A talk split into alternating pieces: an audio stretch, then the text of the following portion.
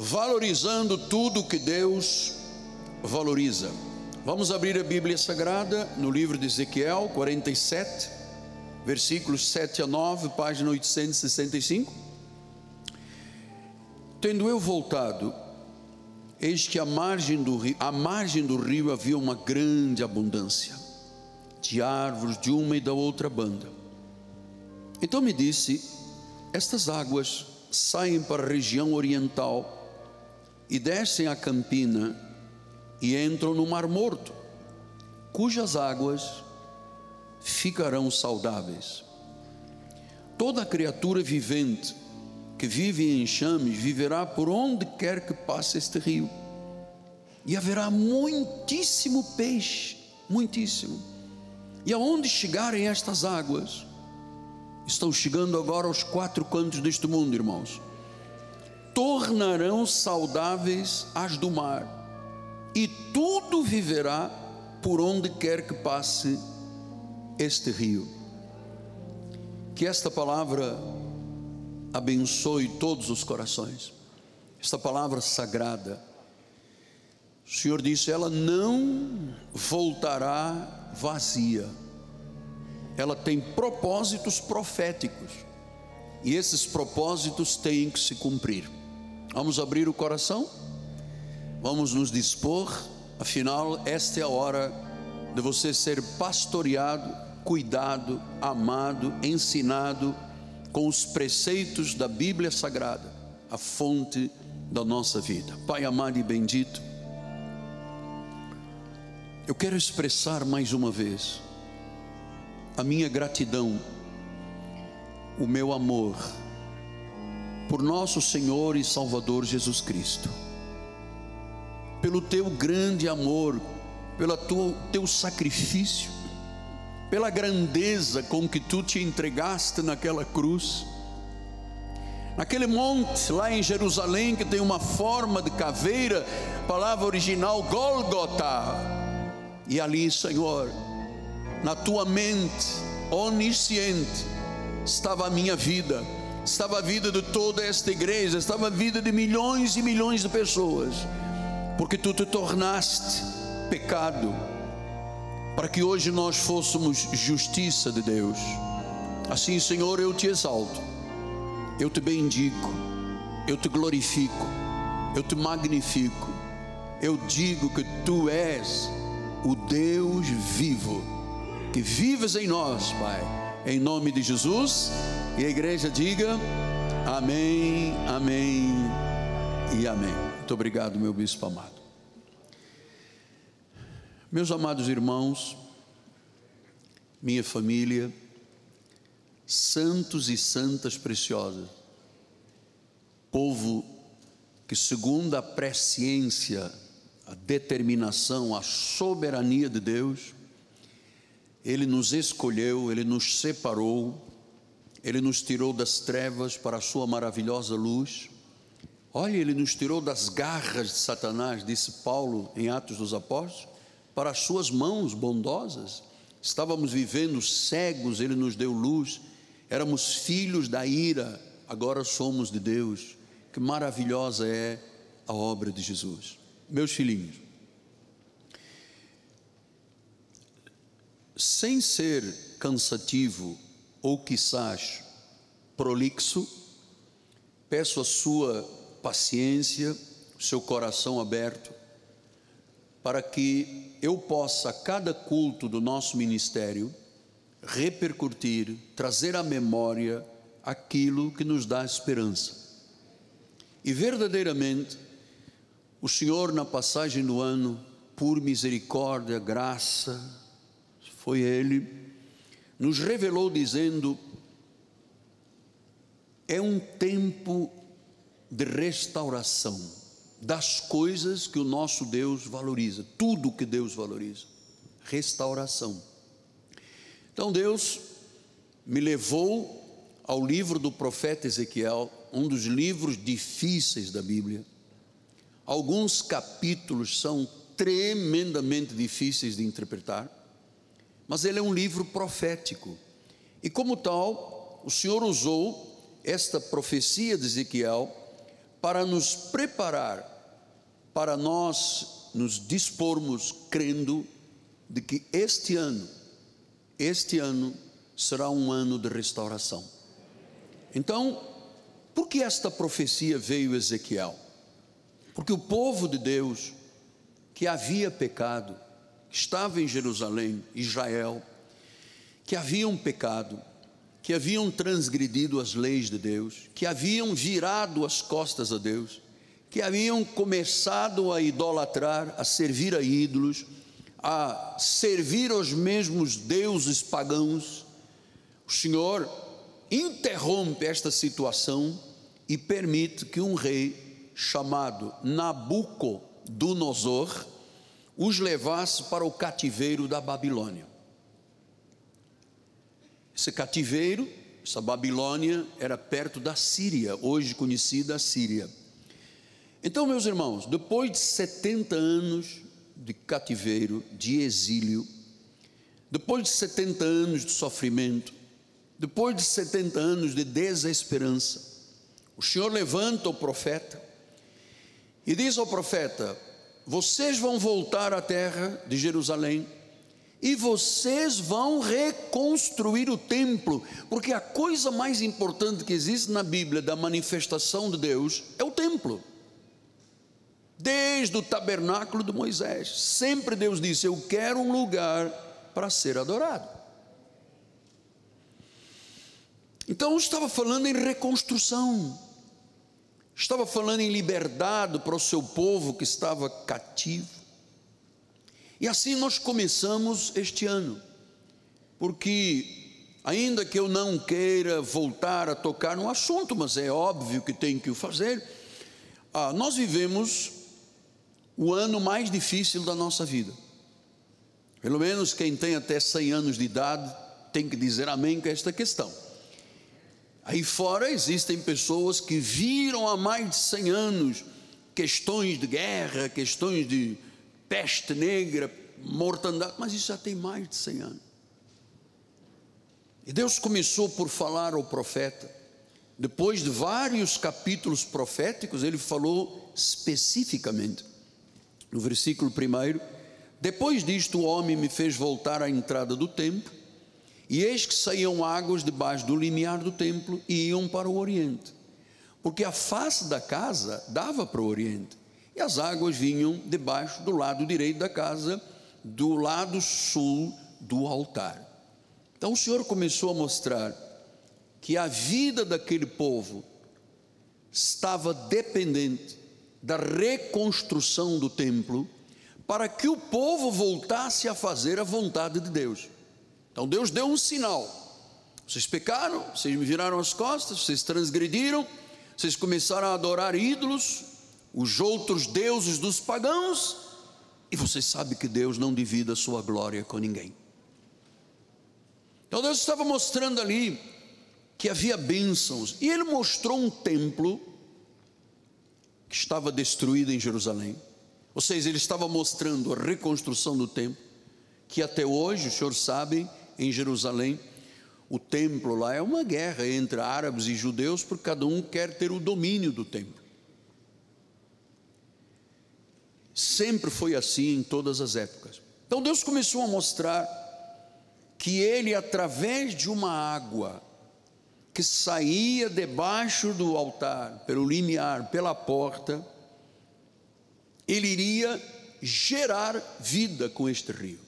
E nós já entendemos, já expliquei aqui, que isso tem a ver com vida abençoada, tem a ver com o mover da graça de Deus, com o mover do Espírito Santo, trazendo para os dias de hoje. Então, diz o versículo de número 8, e aqui vem especificamente ah, no versículo 8 e 9 vem aqui aquilo que eu chamo o coração da profecia, porque diz que estas águas que saíam do limiar do templo, do altar, elas começavam, os senhores se lembram, primeiro com águas pelos tornozelos, depois chegavam aos joelhos, depois chegavam aos lombos, depois já não poderia passar o rio de tão caudaloso, tanta bênção. Isto era uma voz de esperança. Amados, nós queremos que esta igreja seja a voz da esperança. Um templo que foi construído por ele e para ele. Um templo que foi construído pela fé de pessoas que ousaram com o seu apóstolo e acreditaram que isso não seria apenas paredes e teto, isso seria uma cidade de refúgio e que daqui, daqui sairá, saiu e sairá um rio. Um rio de esperança, um rio de bênção, um rio da graça. E diz que estas águas que saíam para a região oriental, desciam a campina, entraram no Mar Morto. E elas ficaram saudáveis. Então eu já expliquei, volto a dizer, temos que trabalhar isto aqui o mês inteiro. inteiro. O que, que era o Mar Morto? Por que, que ele chamava o Mar Morto? Porque estava morto.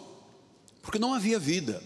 Porque 25% do mar era sal. Ali não se referia peixe, não havia nada, era morto, estava morto, por isso recebeu o nome de Mar Morto. E diz que quando estas águas saíam do templo, e aqui eu volto a dizer aos meus filhinhos na fé, valorizemos todos o templo. Eu sei que hoje em dia muita gente dá de ombro e diz: Ah, para que, que eu vou à igreja? Fazem comércio comigo, só penso no meu bolso.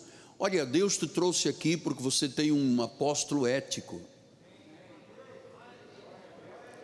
Eu jamais olhei para alguém por causa do carro ou da conta bancária,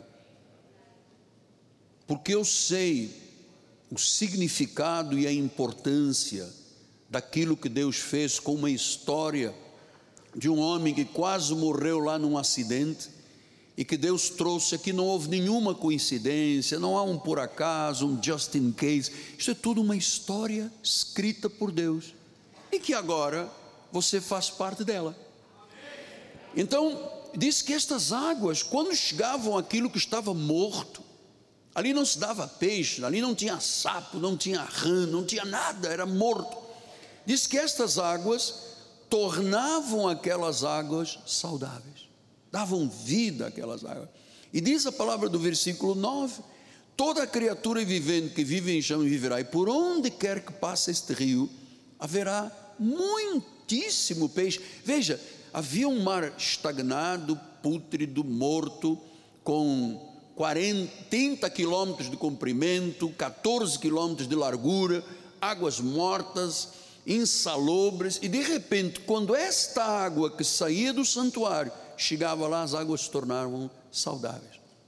E diz que por onde passa este rio haverá muitíssimo peixe, haverá vida, e onde chegarem estas águas, tornarão saudáveis as águas do mar, do mar morto, e tudo viverá por onde quer que passe este rio. Então, eu estou muito agarrado a estas verdades, porque isto efetivamente é um pouco do que já aconteceu na minha vida e na sua vida. Nós um dia, amados, também estávamos mortos em pecados e delitos. Verdade? Nós não tivemos a capacidade de dizer, não, Inácio, não, eu, eu tive livre-arbítrio para decidir. Não, nós estávamos mortos em pecados e delitos. Não buscávamos, não entendíamos, fazíamos a vontade do Satanás, do príncipe das potestades do ar. Paulo disse ao Romano: não há quem entenda, não há um justo, não há um sequer estávamos debaixo de condenação, e um dia estas águas chegaram até a nossa vida, e onde havia morte, o Senhor transformou em vida, onde havia desesperança, o Senhor mostrou um caminho, onde havia caminhos tortuosos, Deus os endireitou, por isso nós estamos aqui em perfeita vitória. Em perfeita vitória. Porque olha, Onde estas águas passam, olha, o indivíduo pode estar fumando maconha, cheirando cocaína, injetando axixe, LSD, pode estar no vício do álcool, pode estar no, no vício da corrupção, pode estar no tremedal de lama, pode estar chafurdando no pecado desta terra. Se ele for um eleito, quando estas águas chegam de uma vida morta, transformará em vida. Veja o Senhor, você tem esta vida.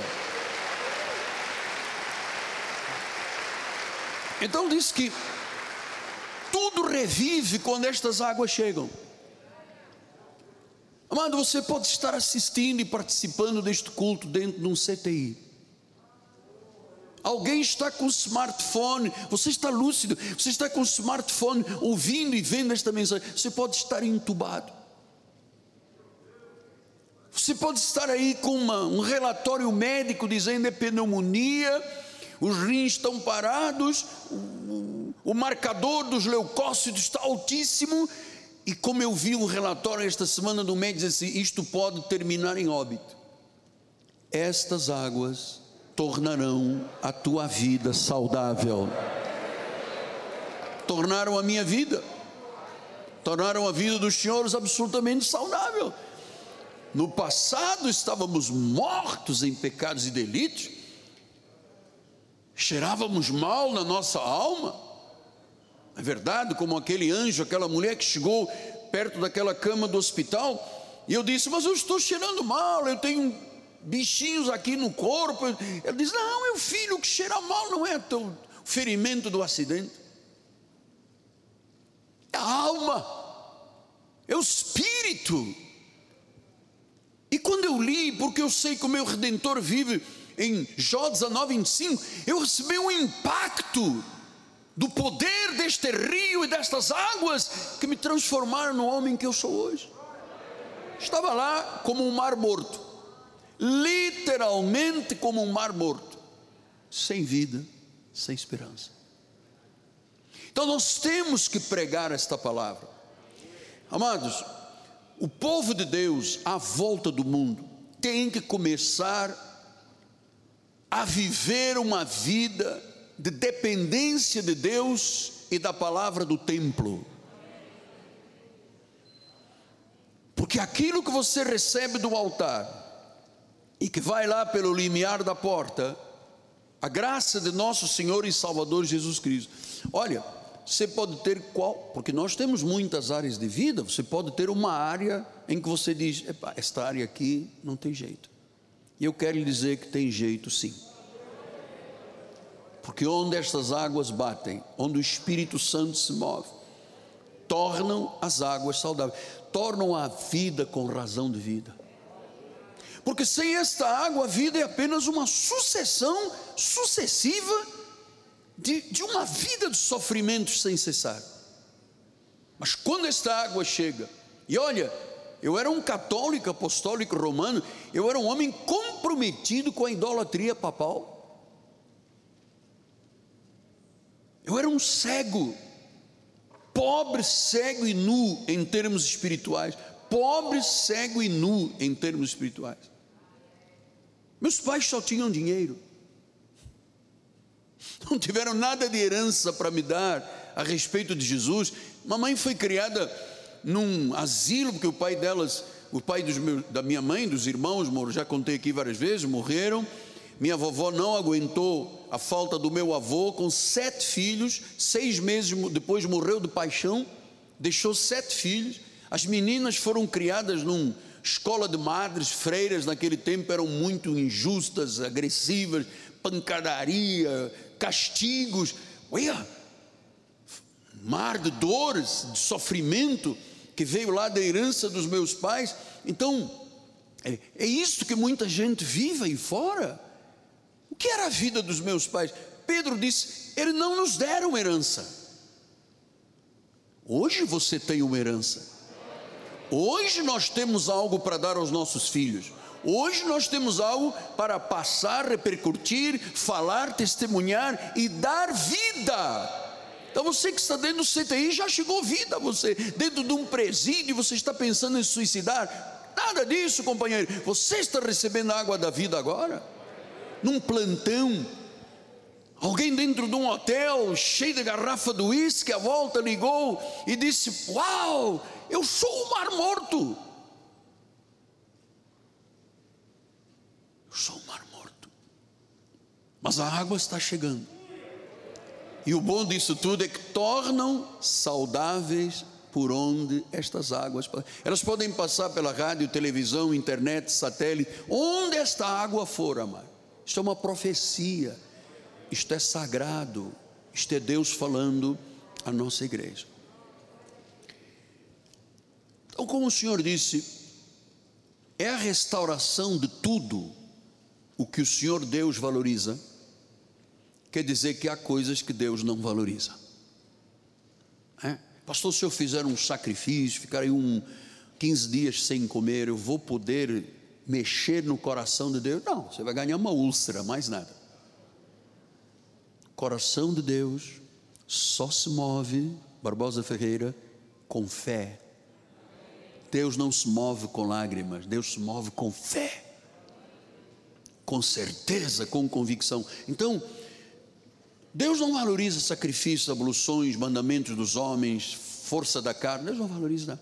Jesus disse isso: a carne para nada aproveita, o espírito é que dá vida. Carne é carne, carne vira pó, o espírito é que dá vida. Então, eu comecei a dizer, Senhor, é, qual é a primeira área que tu valorizas tanto para que eu comece a ensinar os irmãos da igreja, a me ensinar a mim mesmo?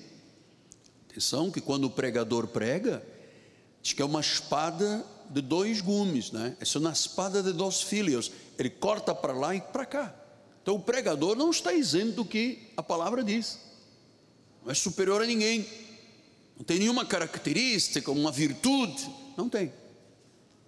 Tem que ser amado, tem que ser respeitado, considerado e ponto.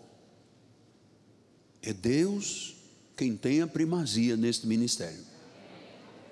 Nós só temos uma estrela, que é a brilhante estrela da manhã, chama-se Jesus. Eu até peço todos os dias que eu possa diminuir para que você não me olhe. Se eu pudesse pregar como o Silvio Santos tem uma placa, fica uma pessoa lá atrás, né, a pessoa vê outro se mexer, era melhor até. Para que você não não visse homem, você visse e ouvisse o Senhor falar. Então Deus me disse: Miguel, filha, quem eu amo tanto, obrigado, Jesus. Uma das coisas que eu valorizo é a família. Eu valorizo a vida ministerial, eu valorizo a fé, a alegria, o culto, a salvação. Mas a coisa que eu amo e valorizo é a família. Veja, desde o início, Deus criou um homem Ele diz: não é bom que o homem viva só. Não é bom. Ele fica aí com ciúmes, está vendo um macaquinho fazendo um cafoné na macaca. Ele diz: eu não tenho uma macaca para mim. O leão dá uma encostadinha na leoa, a leoa diz: opa, vem daí, meu lento, meu pretinho. E eu sozinho, Deus disse: realmente não é bom que o homem viva só. Então, ele numa num encontro com anjos, ele diz: "Façamos o homem a nossa imagem, a imagem de Deus e a imagem angelical". Então Deus criou o homem, criou uma mulher para ser auxiliadora. E é aqui que começa tudo o que eu quero ensinar, porque durante os próximos cultos eu vou abrir sempre um espaço para falar de família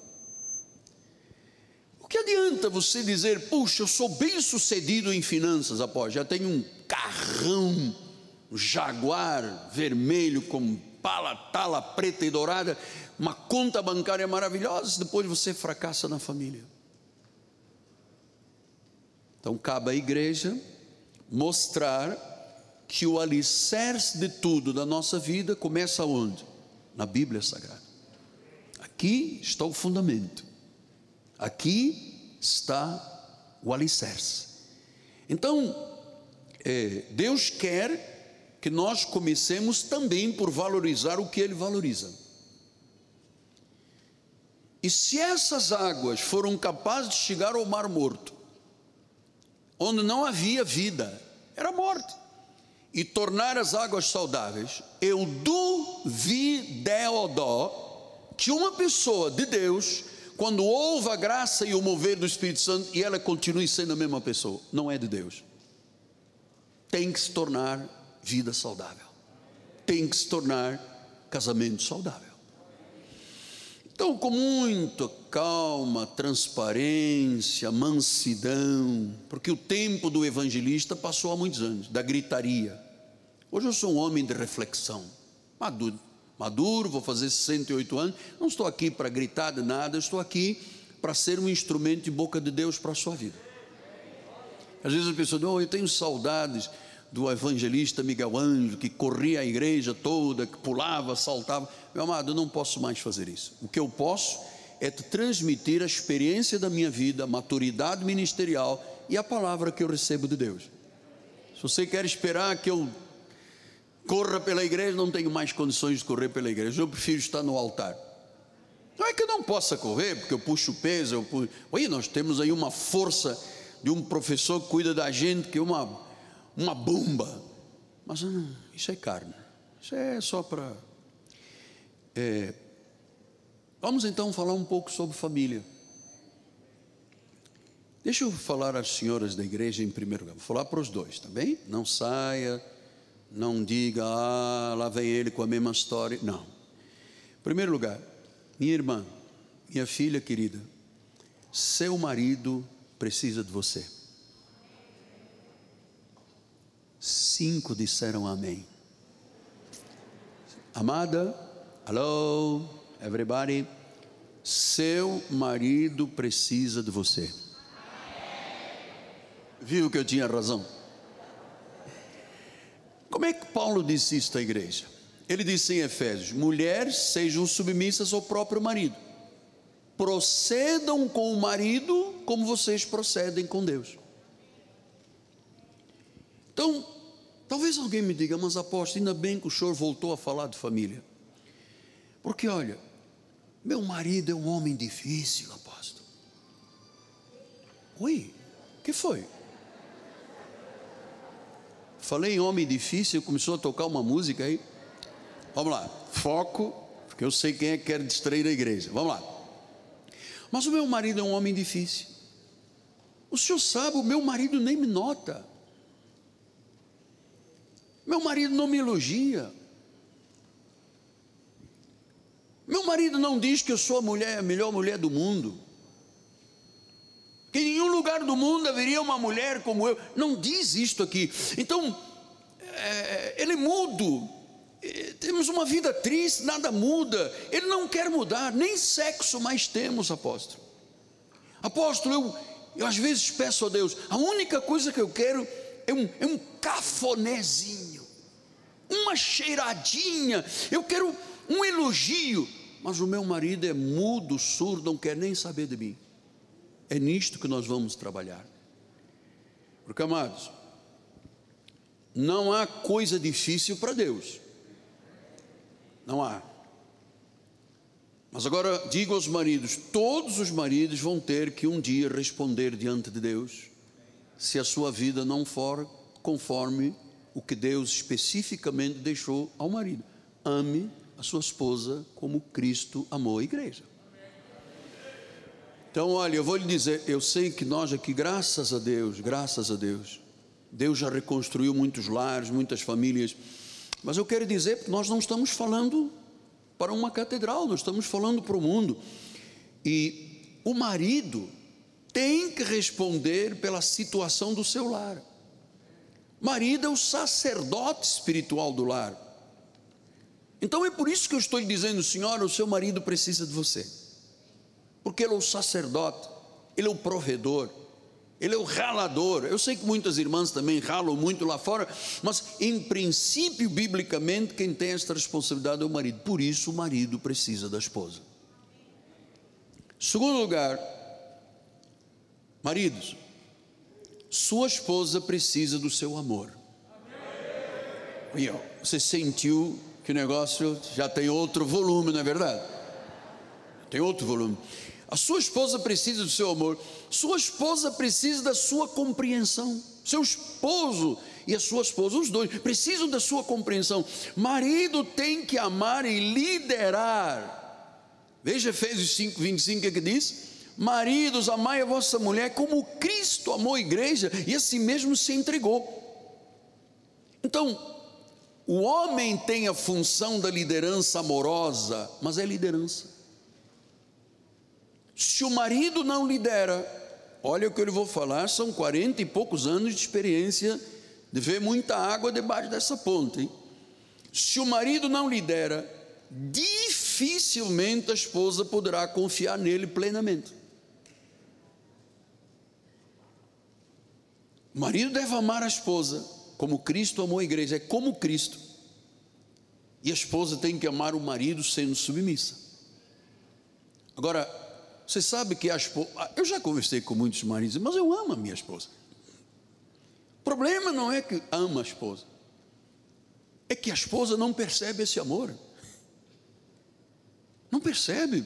Há esposas que não percebem, mas é o meu jeito, apóstolo, é o meu jeitão. Eu venho de uma família que, sabe, que não tínhamos afetos, eu, é o meu jeitão, mas eu amo a minha esposa. Essa é, é verdade, mas a sua esposa tem que perceber que você ama e tem que captar o seu amor.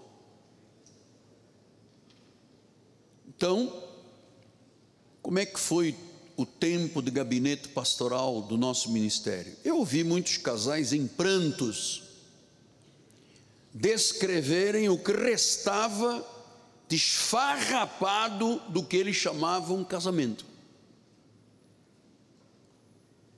E você sabe que muitas pessoas experimentam uma série contínua de feridas e ofensas. Precisamos ter muito cuidado com essa questão. É assim, todos nós vamos ter que responder diante de Deus e a igreja tem que ensinar isto, porque nós não queremos pessoas infelizes nesta igreja. Então, Deus trabalha nessas áreas, Deus trabalha em todas as áreas. E nesta questão de família é fundamental, porque uma ferida hoje, uma ofensa amanhã, vai criando uma tensão entre o casal e às tantas o casal se afasta. Dentro de casa. Às vezes dorme na mesma cama, não se falam. Você acha que isto é cristianismo? Ah, pastor, mas meu marido de vez em quando dá um estaladão. Você, você, é, é possível um homem tocar numa mulher? Não é possível.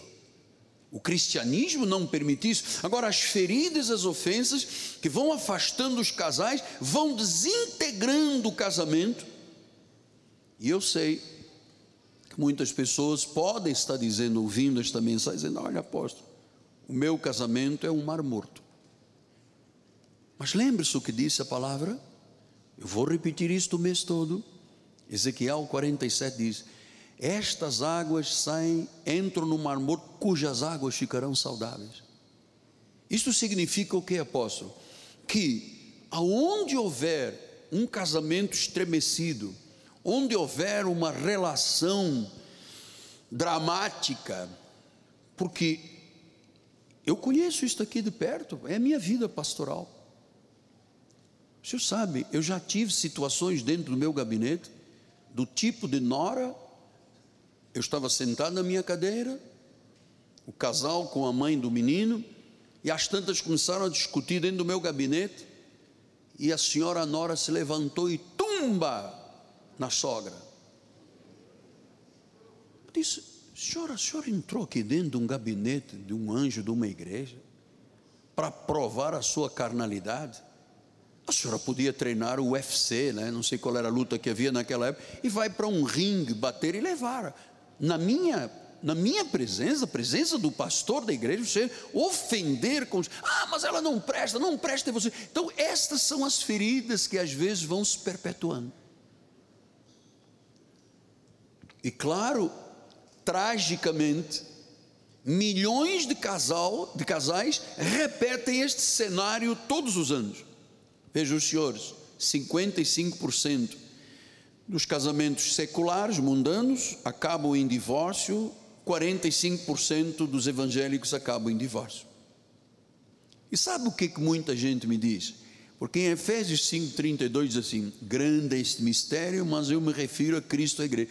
Há pessoas assim, apóstolo, eu não consigo acertar com a minha esposa, isto é um mistério. A única coisa que sabem dizer do casamento é um mistério. Então, meu amado, não foi assim que o casamento foi projetado por Deus. O Senhor é o Criador, Ele não deseja ver casamentos assim. Deus criou o casamento para ser uma bênção. O relacionamento entre um homem e uma mulher deve ser valorizado, deve ser estimado. Olha o que, que diz Provérbios 18, 22: diz: O que acha uma esposa, achou bem e alcançou a benevolência do Senhor. Aí alguém pela mídia pode dizer: É, mas não é a minha esposa. A Bíblia diz: isto é o plano de Deus. Quem acha uma esposa, alcançou o bem, achou o bem, uma esposa. Então, a esposa não é um corpo de uma mulher, é um conjunto, não é? É seu corpo, é sua beleza, mais ou menos, não importa, cada um tem a sua, é o seu caráter, são os seus sentimentos, é um conjunto que agremia o valor de uma pessoa. Diz: quando você encontra esta mulher, você achou o bem. O problema é que as pessoas casam sem conhecimento das regras bíblicas, sem entenderem que quem encontra uma esposa acha o bem alcança a benevolência do Senhor. Então, você está percebendo que Deus descreve o amor de um casamento como um relacionamento maravilhoso. Como uma bênção. Eu aqui não estou colocando romantismo, eu estou colocando regras de relacionamento entre homens e mulheres de Deus. Deus, quando descreve o casamento, ele descreve uma coisa assim maravilhosa. Foi Deus que o criou, foi para isso que ele criou. Veja como é que ele diz em Provérbios 5,18: Seja bendito o teu manancial a tua relação conjugal, a tua cama com a tua esposa, o teu marido. Alegra-te não é para andar de um casmurro, nem cafoné, nem uma palavra, nem um elogio. A esposa pode fazer o que tiver que fazer, o marido, ah, é melhor não teres feito. Diz: bendito, abençoado, feliz é o teu manancial, a tua água dentro de casa, Alegra-te com a mulher da mocidade. E olha, ele diz aqui uma coisa que às vezes as pessoas se esquecem, está no versículo número 19. Ela é a corça de amores, ela é uma gazela graciosa. Olha como é que Deus descreve uma relação um homem com uma mulher. Saciente os seus seios. Barbaridade, embriaga-te com as tuas com as suas carícias, com os cafonés, com os mimos, com os carinhos. Toma um pancada de bênção na tua vida até você ficar embriagado e dizer: puxa, esta mulher enche a minha vida, este homem enche a minha vida. Foi isso que Deus criou. Foi isso que Deus criou. Agora, vamos pensar juntos, filhos, por que, que as águas têm que correr para dentro da nossa casa, do nosso lar? Por o relacionamento conjugal é o lugar ou é o momento em que você extrai a força da tua vida, o conforto, o encorajamento, a felicidade, a alegria e o bem-estar. É de uma relação conjugal. Eu já expliquei aos meus colegas psicanalistas, nós temos vários esta manhã, dizem, estudos científicos provam que uma relação sexual entre um homem e uma mulher tem onda de repercussão durante 48 horas que a vida fica com uma relação sexual no êxtase de 48 horas. Há vibrações, dizem os cientistas, vibrações do coração, das emoções que duram 48 horas. Então Deus, Deus sabe que Ele disse ah, que o homem e a mulher foram criados para relacionar, se relacionarem conjugalmente, para procriarem, terem filhos, para tirarem da sua relação força, conforto, encorajamento, felicidade e alegria. É isso que Deus criou. Agora você pode me dizer, mas apóstolo, não é bom até o senhor em cima do altar cair na realidade, porque nem todos os dias são dias de bem-aventuranças, tem dias de lutas, tem dias de provação. Aliás, você sabe uma coisa? É, nós, os evangélicos, temos muita dificuldade em entender que na vida espiritual também há sofrimento. Nós não somos muito habituados a entender.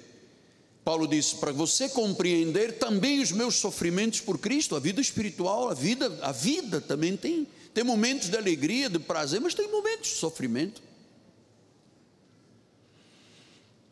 E claro que eu caio na realidade entendo disso, porque Deus quer que o marido e a mulher vivam juntos e enfrentem juntos os desafios da vida. Então, nem todos os dias você tem um Tarzan pulando de galho em galho e uma mulher que se maqueia, se pinta todo e se perfuma, nem todos os dias dá para fazer isso. Então, se um casamento passa por dificuldades, ou quizás começa a balançar, já pensando no divórcio, eu vim lhe recomendar que não é assim que Deus age. Deus tem uma forma de agir que você talvez diga, mas, mas o meu peso é grande. Deus tem uma forma e um tempo de agir, de restaurar, de pôr os pontos no. Ele sabe. Então, é, você pode entender isto, que você pode fazer do seu casamento uma relação bem-sucedida, com o fundamento da Bíblia Sagrada. A primeira coisa que eu tenho que ter, compromisso. Compromisso. Ah, eu vou lhe dizer, meu filho, minha filha, com todo respeito, que eu te amo. Você é, nós somos vida, somos um corpo. Eu me cansei de ouvir discursos de sentimentos sobre vida conjugal, especialmente em algumas cerimônias de casamento na igreja, com declarações profundas, juramentos de morte, nunca ninguém nos separará, muito profundos. E quando eu comecei a perceber a vida de algumas pessoas, eu percebi que essa relação era como um cartão do dia dos namorados. Você sabe que compra um cartão, diz lá um monte de coisa, né? Meu amor da minha vida, é um cartão. E eu descobri que muitas pessoas, a profundidade da sua relação era a profundidade de um cartão do dia dos namorados. Você sabe, às vezes, estou lhe falando como pastor, porque esta é a minha vida, eu tenho que ensinar isso à igreja. Eu vi alguns casamentos que algumas semanas depois, algumas semanas, não estou falando assim, ah, não, todo casamento, três anos tem crise, sete anos crise, doze anos crise. Tá bom, isso é o que nós dizemos, os psicanalistas, mas nós estamos aqui com a Bíblia. Às vezes, algumas semanas após o casamento, o que era um conto de fadas se torna num pesadelo, se torna num enigma sem solução, se torna um labirinto. O casal se sente perdido. Eu venho lutando há muitos anos aqui na igreja para nós termos um curso de noivos, porque ninguém ensina as pessoas o que é o casamento. Todo mundo vai para o casamento desejando o quê? Beijo, abraço, relação e tal. Mas isto tudo faz parte. Mas e depois? Então nós temos que voltar com isto, Bispo Sérgio, Bispo Barbosa. Bispo André, meus líderes da igreja, nós temos que voltar a tratar desse assunto, que as pessoas não se casam. É como, você sabe, é como ter um filho. Qual é a coisa mais bonita? Onde você tem um filho, você, meu Deus, é meu filho. Aí ele tem, uma, uma menina tem uma infecção urinária, tem febre de 40 graus, começa a vomitar. Nunca ninguém explicou isso. Quando você tiver um filho, ele vai ter febre, vai vomitar, vai passar a noite sem dormir, vai ter que correr para o Rio Dor, para a Copa Dor. Nunca ninguém ensinou isso. Todo mundo diz, eu quero ter filho. Mas dentro do filho tem trabalho. Nunca ninguém sentou com um casal assim, vocês vão casar, amém, glória a Deus. Casamento é isto, isto e aquilo, é renúncia, é sacrifício, é trabalho, às vezes penoso. E vamos, quantos filhos querem ter? Ah, queremos ter quatro filhos. Ui, você sabe o que é um filho com 41 graus, vomitando, dores. Você já viu um bebê que recebe uma vacina tríplice? Você sabe o que é isso? Você ver uma enfermeira com um agulhão tascar na perninha do teu filho, ele gritar e você agarrar, ou então o bebê que cai, corta o queixo, vai levar pontos. Você sabe que isso tudo faz parte do casamento. Ah, eu não sabia. Mas então, então sabes agora que a vida é isto. Eu a primeira vez que eu vi a minha filha Ana, bebê, encatarradinha, não conseguia respirar, começou a ficar roxa. Eu, vai morrer, vai morrer. Eu saí de casa com ela nos, nos braços, correndo pela rua. Cheguei a uma clínica, minha filha vai morrer, minha filha. Imaginar que a minha filha vai morrer. O médico, calma, pai, calma. Botou a menina, aspirou e tal. A bebê começou a respirar. Eu disse, meu Deus, nunca ninguém me ensinou que bebê passa por isto, cara. Eu pensei que era dá beijinho a papai, o lindo, oh, minha linda, minha linda. Eu pensei que era isto só. Eu não imaginava que nós teríamos que ficar a noite inteira tirando febre. O marcador da vizinha tinha muita febre, na Laura tinha muita. E bota de meia, meia hora, bota meia, meia. Ninguém dormia, os olhos já tipo, sabe, aquele olho cansado de guarda noturno. Como nós tínhamos aqui um segurança na igreja que me disse: Apóstolo, eu sonhei com o senhor esta noite. Eu disse, então você tem que ser mandado embora, cara. Você sonhou, significa que você estava dormindo. E eu estou pagando para você ser o meu vigia da igreja. Eu tenho tido todas as noites muitos sonhos com o Senhor. Rua! Segurança! Sonha todas as noites comigo. Olha coisa boa! Significa não está trabalhando, está dormindo. assim é com filhos, amado. Quando você vai na maternidade, nasce o bebê, todo mundo. Passado um dia seguinte, vomitou o que eu faço. Fez o número dois verde. Uai, Jesus Cristo, é verde? Aí começa o drama. Nunca ninguém sentou para dizer: casamento não é só embriaguez com seios e corpo. Tem mais. Tem mais. Então, meu amado, assim como o processo de conhecer a Deus é um processo difícil, veja os senhores, eu estou há 46 anos na obra de Deus, vou fazer agora 47 anos, 42 de pastor. Até hoje, para mim, é difícil compreender algumas coisas, é um processo. Também conhecer o cônjuge, às vezes é difícil, às vezes é penoso, mas é muito gratificante. É muito maravilhoso quando um homem e uma mulher se interagem e se entendem. Não tem coisa mais maravilhosa do mundo. Não tem, não é verdade? É assim também com você? Glória a Deus, é isso mesmo. Então, vamos lá, vamos dar um alíviozinho, que o negócio está começando a pegar para alguns. Vamos lá. Quando você diz, eu quero conhecer a alma gêmea, a alma gêmea quem é? É aquela pessoa que tem compatibilidade perfeita este é o casamento Duracell. Você sabe o que é Duracell? Aqueles pilhas que duram para sempre. Se você comprar no posto, nunca tem carga. Você verá? Você vai comprar lá no Cafufa, Cafunda, não sei o que, tem carga. Duracell, a bateria que dura para sempre. Um casamento onde há compatibilidade, isto se constrói, é pilha Duracell, dura para sempre. Senão, a lua de mel acaba num tempo de fel, de sofrimento, de opressão, de repressão, repressão, de infelicidade. Para muitas pessoas que eu conheço aí fora, o casamento é apenas um papel, é uma certidão, mais nada. Então, nós evangélicos cristãos, que temos uma promessa, que temos uma profecia, primeiro lugar, nós temos que ter compromisso com o nosso marido e a nossa esposa. 100% comprometido. Olha, a maioria não quer nem saber disso aí fora. Bata o ombro, ah, paciência. Viva a sua vida, eu vou viver a minha. Já cheguei onde tenho que chegar. O problema agora é seu. E você sabe como nós somos evangélicos, às vezes um homem ou uma mulher é tentado a imaginar que não tem que fazer nada no casamento porque já está casado. Aí vem as feridas, vem as ofensas, as mágoas, prato quebrado.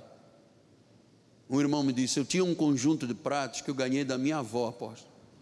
Tinha 72 pratos rasos, 72 de sopa, pra, pra, prato de sobremesa, xícara de café, xícara de chá. Mamãe me deu um caixotão de presente. Eu disse: O que é que sobra? Uma xícara de café. O resto, quebramos tudo. Deus não pode agir nisto. Deus age quando a pessoa diz: Olha, apóstolo, eu tenho, um, eu tenho uma, um caráter um pouco difícil, minha mãe não me amou, meu pai nunca me amou, não vi exemplos na minha casa, não, não tenho jeito. Oi, o Espírito ensina. Quando a irmã diz, mas ele não me nota, ele é mudo dentro de casa. Você sabe o que é um casal mudo dentro de casa?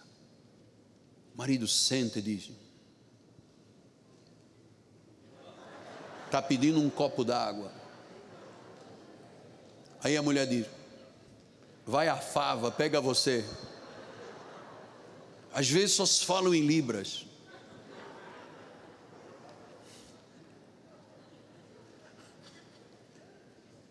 Então, o casamento tem que ser compromisso. E você sabe que isto requer um trabalho, uma dedicação. Às vezes até é preciso sacrifício, por amor. Às vezes a pessoa precisa deixar de fazer alguma vontade própria para valorizar o cônjuge, o homem ou a mulher, ou a mulher. Nunca diga já tenho o que eu quero e paciência. Não, isto é um trabalho, é como uma planta. Nós temos visto isso na nossa casa, nós plantamos árvores de fruto pequenininhas, aquelas anõezinhas, elas começaram a crescer e põe não sei o que, põe folha, põe isto, põe rega, não sei o que, para finalmente eu ter a minha jabuticaba. Que eu passo, olho na jabutiqueira e tiro, aí vem um passarinho como as outras todas, e pô, pelo amor de Deus, passarinho, vai comer ali no prato da vizinha, deixa minha jabuticaba. Tem um passarinho que come as minhas jabuticabas todo dia, não vou deixar mais. Então, compromisso. Olha, uma boa recomendação: ore pelo seu marido e pela sua esposa. Busque sabedoria de Deus, busque orientação de Deus. Oração é uma ferramenta poderosa. Exponha os seus problemas diante de Deus. Peça sabedoria e orientação. Ore pelo seu marido, ore pela sua esposa, porque isto traz um efeito. Lembra-se o que, que disse Ezequiel 47 da profecia 3 e 4? Saiu aquele homem por oriente na mão um cordel medir, mediu mil couros, fez passar pelas águas, águas que davam pelo tornozelo. E diz depois no versículo 4: Mediu mais mil e fez passar águas que me davam pelos joelhos. Pastor, isto tem uma explicação espiritual, mas também metafísica. O que, que é águas pelo. O que, que o joelho tem a ver? Tem a ver com oração joelho dobrado. As coisas não estão boas, vai lá, joelho, Senhor, pô, eu oro pelo meu marido, pela minha esposa, o que está havendo? Me ajuda, me dá paciência, me dá amor, me dá tranquilidade, mansidão, trabalha o meu caráter, trabalha a minha vida. Isto é, isto é joelho, a água que dá pelo joelho. Terceiro lugar, seja paciente. É, Problemas num casamento não ocorrem de um dia para o outro. Não ocorre. Uma pessoa não casou e no dia seguinte tem um problema. Às vezes são feridas, às vezes são ofensas que vão criando uma parede. Às vezes é egoísmo e ganância. Você sabe que a coisa pior que separa um casal é egoísmo e ganância. Primeiro, eu. Segundo, eu.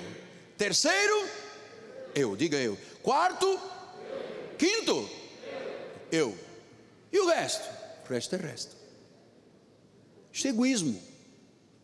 Nós casamos sabendo que estamos casando com um homem, com uma mulher, sabemos que estamos casando com seres individuais. E às vezes o egoísmo cria uma parede. Diz que no versículo 4 diz que então mediu mais e pelas águas elas já chegaram aos meus lombos.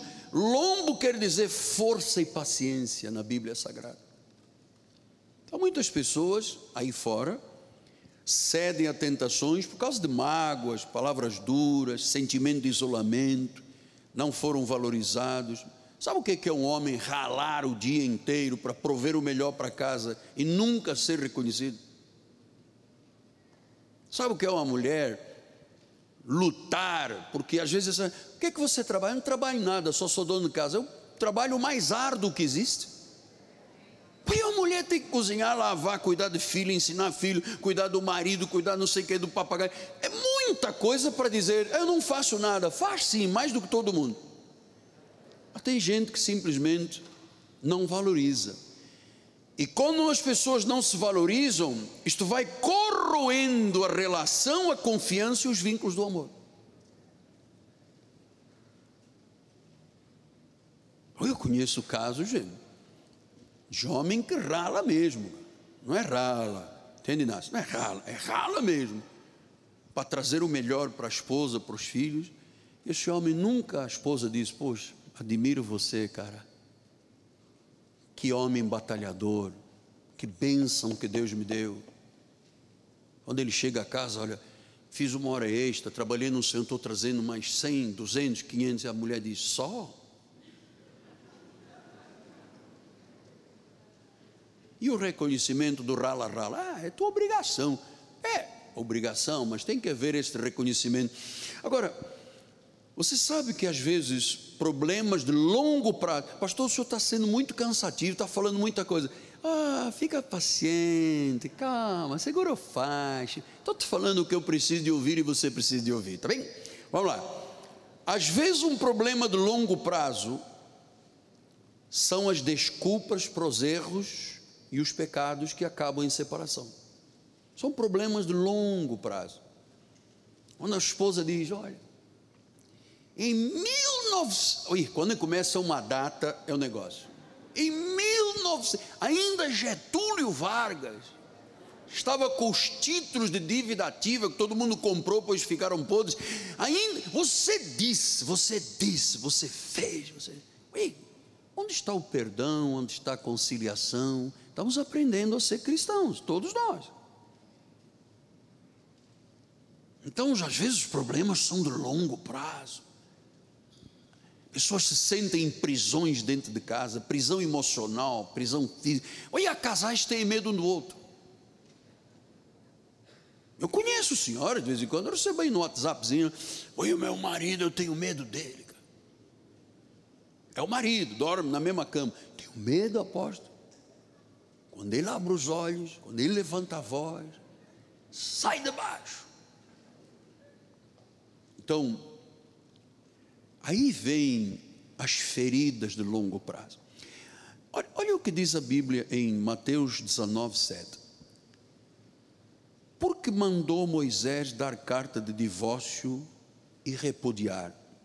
Versículo 9. Por causa da dureza Versículo 8. Respondeu-lhe Jesus: Por causa da dureza do vosso coração. É que Moisés mandou, permitiu repudiar a mulher, mas não foi assim desde o princípio. Ah, não foi assim. Quer dizer que Moisés disse: Olha, se está havendo um repúdio, conceda carta de divórcio, porque vocês têm um coração duro.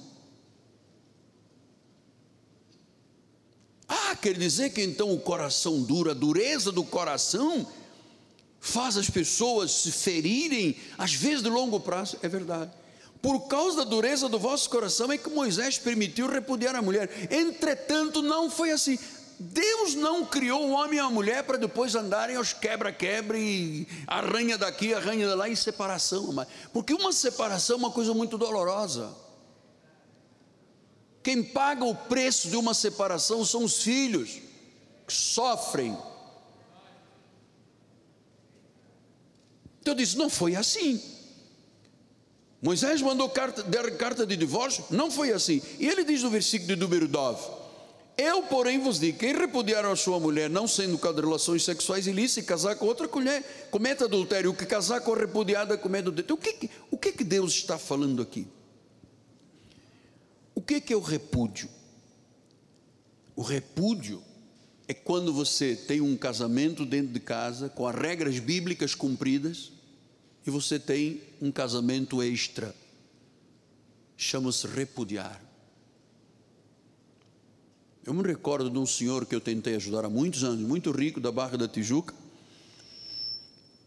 E eu descobri na minha relação com ele, porque ele ia ao mesmo cabeleireiro que eu ia, eu ouvi as conversas dele e eu disse, um dia, ah, Patrício, ora por mim, reza por mim. E eu disse, Patrício, é assim, eu tenho ouvido uma conversa aqui, toda vez que eu venho aqui o senhor está, o senhor alimenta uma conversa. Ele diz, pois é, que a minha patroa não quer saber de mim, só quer jogo, bingo, gastar dinheiro, não sei o quê, vai, desaparece de manhã, vai para casa das amigas, e então eu, entende? Eu repúdio Deus odeia o repúdio. Olha, quando ele disse que pode dar carta de divórcio, Deus não está exigindo divórcio.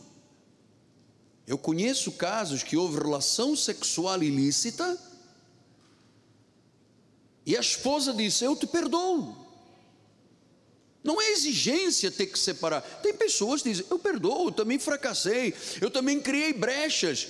Perdão, vamos reconstruir a nossa vida. Eu conheço o caso ao contrário, que foi a esposa, e a esposa veio e disse: Olha, eu errei, fracassei, puxa, vamos recomeçar? Vamos recomeçar. E nós temos alguns casais aqui na igreja muito felizes, que já quebraram lá atrás a aliança uma vez, mas se reconstruíram. Deus nunca exigiu o divórcio de ninguém.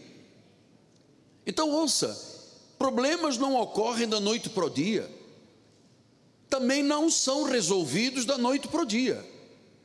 Às vezes precisa de paciência com o cônjuge, cônjuge com você para restaurar uma estabilidade e uma felicidade. Deixa eu dizer, eu conheço casos no nosso ministério de homens muito sofridos. Estão presos dentro de emoções feridas.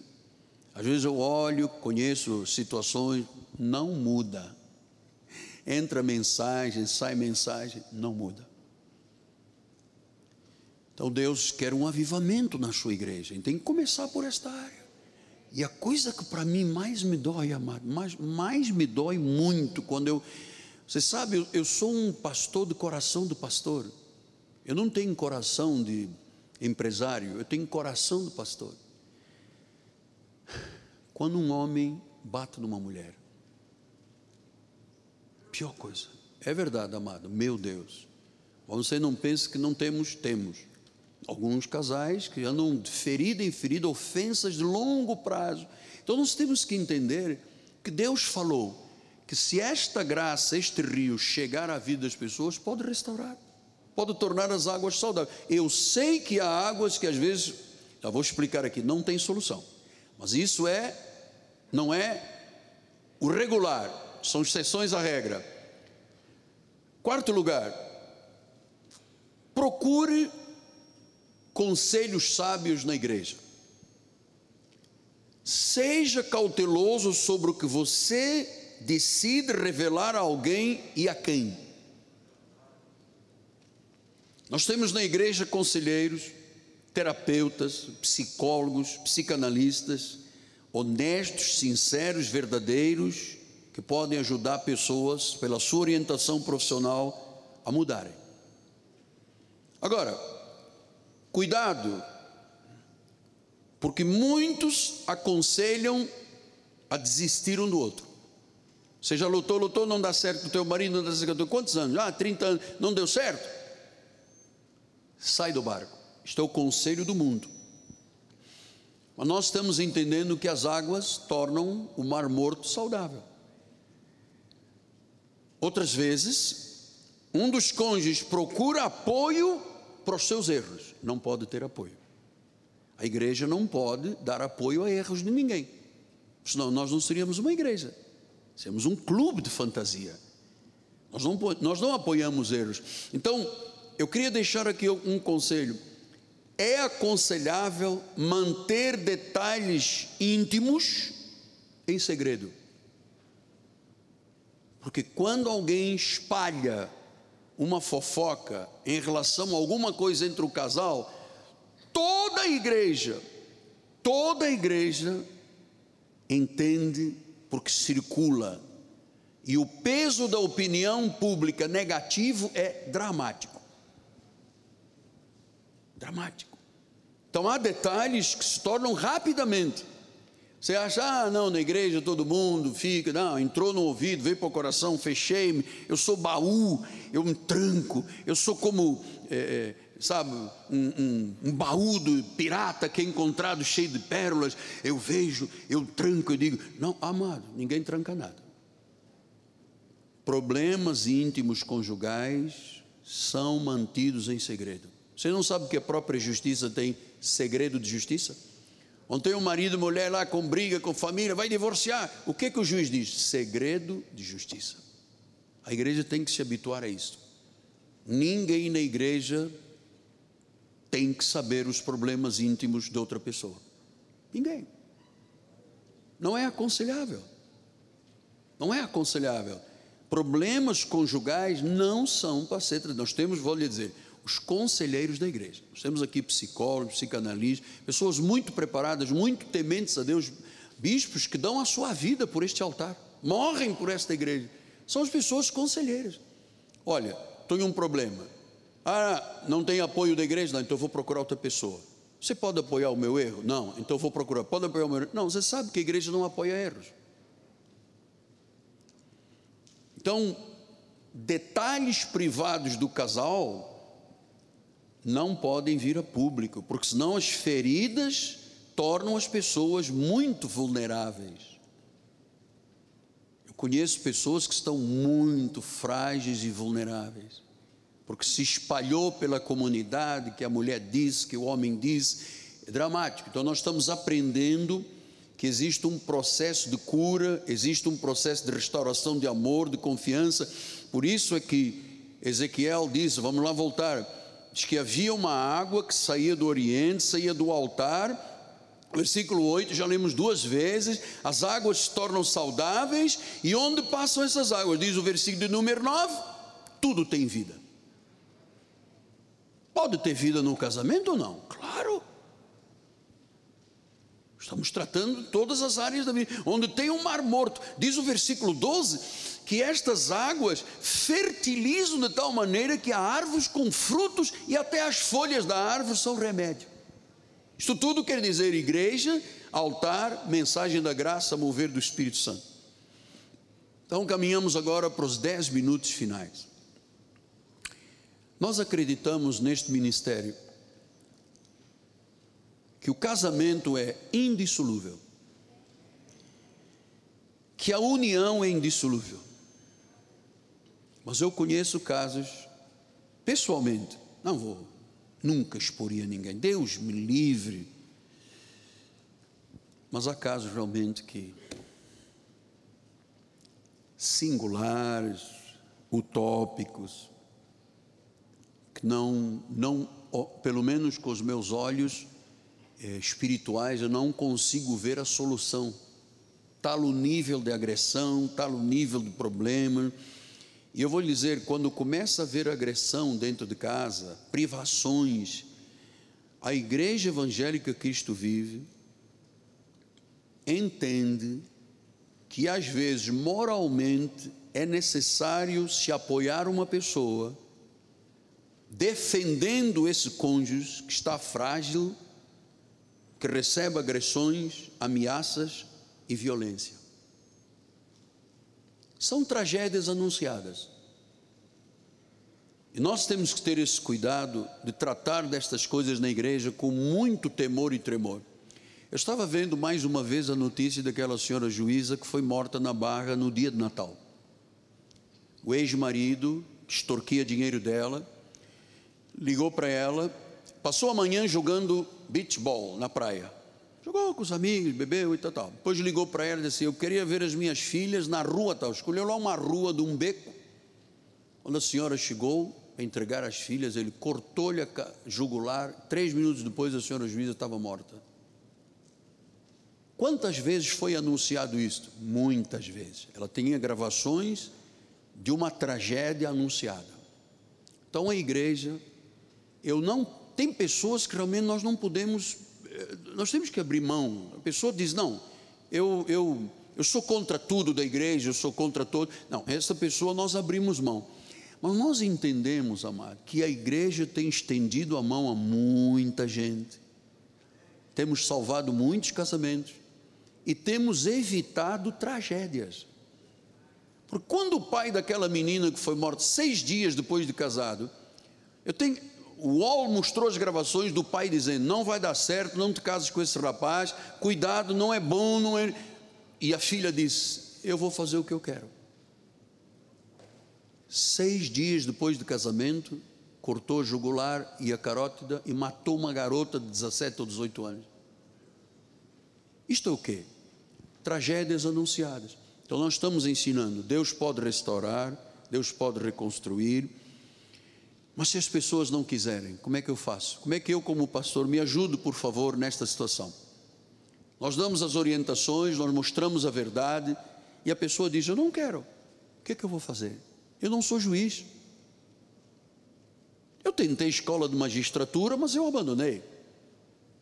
O que eu entendo é de Bíblia Sagrada, apesar de ser advogado. Então, é, o que, que eu posso fazer quando alguém chega junto de mim e diz: Não quero mais? Eu não quero que ninguém saia desta igreja. Porque é muito simples, a pessoa diz assim: Eu não venho mais, eu vou aqui para a igreja do lado. Lá ninguém sabe quem eu sou, acabou. Mas nós não podemos fazer isto. Nós temos que entender que tragédias anunciadas são tragédias que precisam de ser impedidas. Então, durante 42 anos, eu vi, nós temos aqui esta manhã casais, não se davam bem, eram infelizes. Eu ouvi pastores dizendo, ah, bota para Eu não boto ninguém, nunca na minha vida eu pedi a uma pessoa, vai-te embora, nunca. Eu sou um homem de pressão, eu aguento pressões muito grandes. Mas eu entendo quando é que eu tenho que estender a mão amiga do líder para não deixar a pessoa se perder neste mundo. Porque olha, nós tivemos pessoas aqui na igreja que começaram com conflitos, guerra, guerra, quebra-prato, não sei o quê, tal, tal, tal, tal. Depois, quando nós tentamos ajeitar as coisas, a pessoa simplesmente virou as costas e nunca mais voltou à igreja. Eu não quero que isso aconteça. Então, mais uma recomendação nestes três minutos finais. Aprenda com o seu passado. Ninguém pode fazer uma coisa ser nova se agir da mesma forma do seu passado. Restauração é aprender lições e não repeti-las quando elas foram negativas. É pedir perdão, é pedir desculpa, é querer mudar, é atender às necessidades do cônjuge, amado. Você sabe que tem casais ficam 30 dias, 40 dias, dois meses, três meses com a desculpa que não dá, que não dá sem relações sexuais. Todo mundo sabe, casou é para isso também. Ninguém pode ser privado. Então, quando Malaquias 2,6 diz assim: que Deus, a verdadeira instrução esteve na boca, injustiça não cessou no Senhor, mandou comigo em paz, retidão de iniquidade. Pastor, não é essa aqui, bispo. É Deus odeia o repúdio. Deixa eu ver, está errado aí. Certamente fui eu que errei. Vou dar a mão à palmatória, porque eu também erro. Por enquanto sou gente. É o versículo 16. Porque o Senhor Deus de Israel diz que odeia o repúdio. Deus odeia. Deus não criou um homem e uma mulher para depois o homem dizer: Ah, eu, eu, não, eu não posso te tocar, eu, eu não, sabe? Não existe isso aqui. Isso é muita maldade. Isso é muita maldade. Então, nunca foi intenção de Deus que os seres humanos casassem e depois se machucassem, dissolvessem uma família, desperdiçassem, despedaçassem uma família. Não foi assim no princípio? Não foi assim no princípio. Mas por que as pessoas vivem isso? Pela dureza do coração, pelo egoísmo e pela ganância. Então, um casamento sólido, feliz estável é a vontade de Deus. Isto é possível, apóstolo? É possível se os dois quiserem. Se os dois quiserem. Não é fácil, mas se uma pessoa estiver disposta a se comprometer com o outro, é possível salvar o casamento, porque as águas tornam as águas mortas do mar morto em águas saudáveis. Bispo, tem aí no telão? Tem? Nós colocamos aqui um telão. Tem, vamos lá. Que Deus, o melhor criador de todos os casamentos, combine vossos corações em um só. Quem disse isso? Shakespeare. Que os dois corações se combinem e sejam um só. Então, quando eu vejo um homem falar, minha mulher me maltrata, minha mulher me despreza, minha mulher não quer ter sexo, mulher... quando eu ouço uma senhora dizer, meu marido não me valoriza, não me toca, não, não se aproxima de mim, não quer ter vida conjugal. Então, que Deus, o melhor criador dos casamentos, combine o vosso coração. Deus instituiu o casamento para o bem, para a felicidade. De quem é a ideia do casamento? Deus. Deus instituiu, Deus criou a ideia, Deus governa, Deus abençoa quando as pessoas seguem as regras de Deus. Então, meu amado, minha oração honesta e sincera é que neste início de ano realmente as águas possam tocar e fertilizar as relações dos casamentos da igreja. Com todo respeito, eu sei que de vez em quando há um caso impossível. Quem resolve isto é Deus. Agora, quando há boa vontade, quando as pessoas querem, tudo se resolve. Que quando um não quer, dois não brigam. Diz que bicudo, vocês já um ditado aí que os brasileiros têm, o bicudo não se beija, é verdade, bicudo. É que bota um bicudo batendo numa bicuda, não dá certo, mano. Agora, quando a pessoa é grata a Deus pelo marido que Deus deu, pela esposa que Deus deu, mano. Quando ele busca e ela busca conforto, energia, amor, carinho. Todo mundo diz: foi Deus que criou isto. Foi Deus que criou. Agora, quando a pessoa já tem um propósito e diz: não, só estou esperando isto, só estou esperando aquilo. Amado, Deus diz: isto acontece por causa da dureza. E eu, olha, amado, tem gente de coração duro. Nota que nós temos aqui gente conosco há 40 anos. E às vezes eu penso assim: puxa vida, aquela pessoa há 40 anos já tinha uma atitude de agressividade com o marido e a esposa. Passaram os 40 anos, é a mesma agressividade, a mesma. Então nós precisamos de entender a força destas águas, amado. Chegam lá, saindo do templo, indo para a parte oriental, vai primeiro pelos tornozelos, joelhos, lombos e chega ao Mar Morto. E diz que quando estas águas entram, tocam nas águas do Mar Morto, tudo se torna saudável. Se torna saudável a relação, o casamento. Essa fotografia que nós estamos mostrando, isso, sai lá do templo, se torna saudável. A pessoa tem prazer de dizer: puxa, esta é a minha mulher, este é o meu marido. Pessoa bebe do seu manancial. Agora há esposas que fecham o manancial e acabou. Não pode. Não pode, porque eu já suportei muitos problemas de divórcio neste ministério, nestes 42 anos, de pessoas que tinham manancial em casa do marido e do homem, simplesmente fecharam. O poço ficou vazio, amado.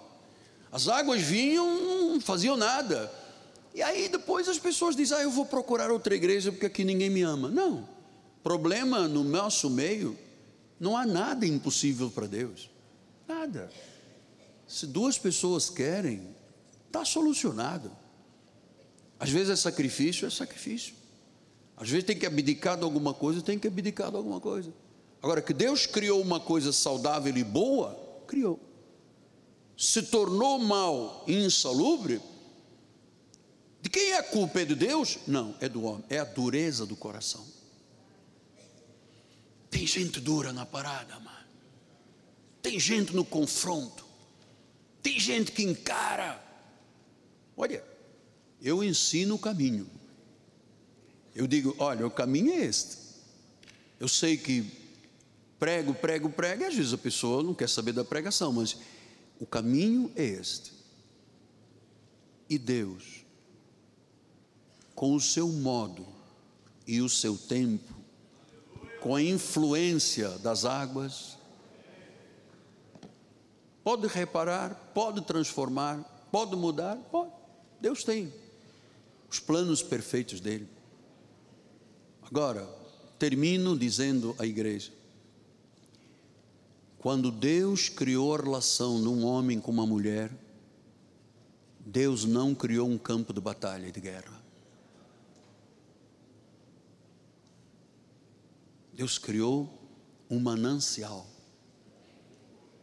O sábio Salomão diz assim: bebe da tua cisterna. Olha, para um homem beber da cisterna dele, que é a figura da esposa, tem que ter água lá. O cara bota a cabeça, não tem nada, está tudo seco, a cisterna não tem nada. Tem lá sal, sem vida. Então, senhoras, vamos acordar.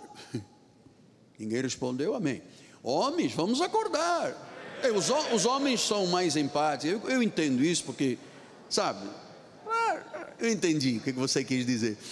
Assim, vamos acordar, pá. a vida é muito curta, vai passar rápido. Toda a vida, todo mundo aqui vai passar rápido, pode chegar a 80, 90. Esta semana estamos falando com a irmã da minha mãezinha, vai fazer 93 anos. E às vezes penso, puxa, minha tia, que eu era pequenino e corria para a casa dela para deitar no colo, para ela me fazer carinhos, porque a minha mãe trabalhava o dia inteiro, era muito forte, muito, muito austera com os filhos.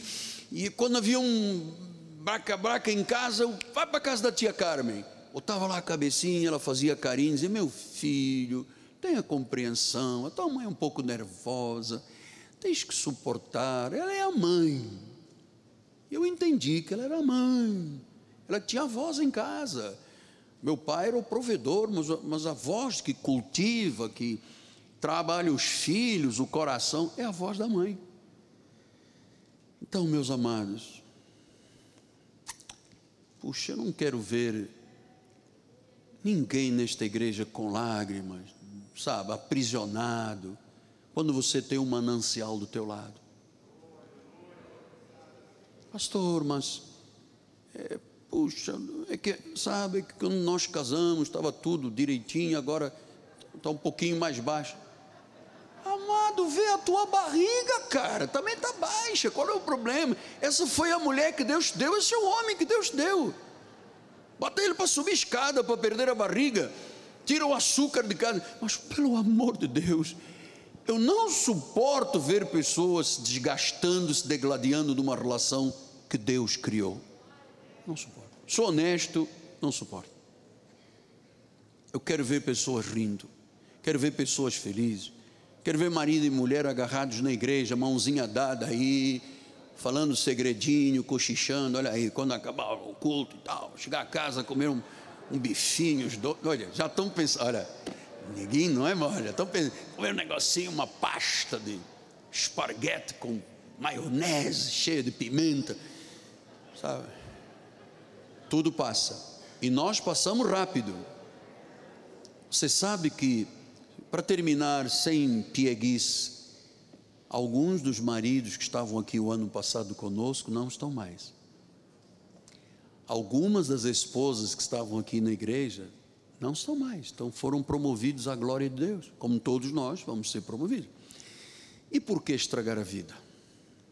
Se Deus deu na mulher um manancial e disse ao marido: Olha, deleita-te com ela, marido, seja ame a tua esposa como Cristo amou, mulher, seja subir. Essas regras são para o nosso bem, só para o nosso bem. Então, meu amado, cumpra os desígnios de Deus. Talvez você hoje possa dizer: Puxa, o pastor falou um monte de coisa, me cansou, foi uma hora de mensagem. Ficou no teu coração uma palavra semeou na terra do teu coração uma palavra. Ela vai germinar e você vai agradecer a Deus dizendo obrigado, porque usaste os lábios do meu profeta e hoje eu desfruto da minha mulher, desfruto do meu marido como bênção que Deus me deu. Vamos fazer aliança, vamos fazer um pacto aqui, amado. Vamos tentar salvar quem está lá caindo já à beira do precipício, puxa para cá. Nós podemos fazer. Deus é o Deus do impossível. Senhor Jesus, eu te louvo e te agradeço, Pai, porque nós temos na tua palavra todas as instruções, todas as diretivas, todos os ensinamentos que tu deixaste para todas as áreas da nossa vida. Então, meu Deus, que este amor ágape invada como águas o coração de todos os homens e mulheres desta igreja. Que o amor eros seja a relação contínua entre marido e mulher. Que a relação fileo entre pais e filhos, Pai, se estabeleça cada vez mais. Tu tens um plano tens um plano perfeito, Pai. E tu disseste: Eu é que sei que planos eu tenho a vosso respeito, são de bem, não são planos do mal, é para dar os desígnios que vão satisfazer o teu coração. Assim eu te louvo, por me teres dado as melhores pessoas do mundo, Pai, são parte desta igreja. Homens de fé, mulheres guerreiras, pessoas cujo coração é inteiramente de Deus. Eu te louvo, eu sou muito grato. Eu me curvo neste altar, Pai, para expressar a minha gratidão pelas centenas e centenas de pessoas. Nós somos 15 mil membros nesta igreja, Pai. pessoas que ouvem Deus, pessoas que ouvem o altar, pessoas que acatam a palavra, que botam no coração, que se esforçam que não tem medo de pedir perdão, de reconstruir. Sim, Deus, tu podes fazer isto porque nós entendemos que tu podes, porque tudo é possível ao que crê. Assim, Pai, que neste início de ano, o manto sagrado da graça de Deus cubra todas as famílias desta igreja, com o favor da graça de Deus, e que todos vejam e saibam que foi a mão do Senhor que fez isto. Em nome de Jesus.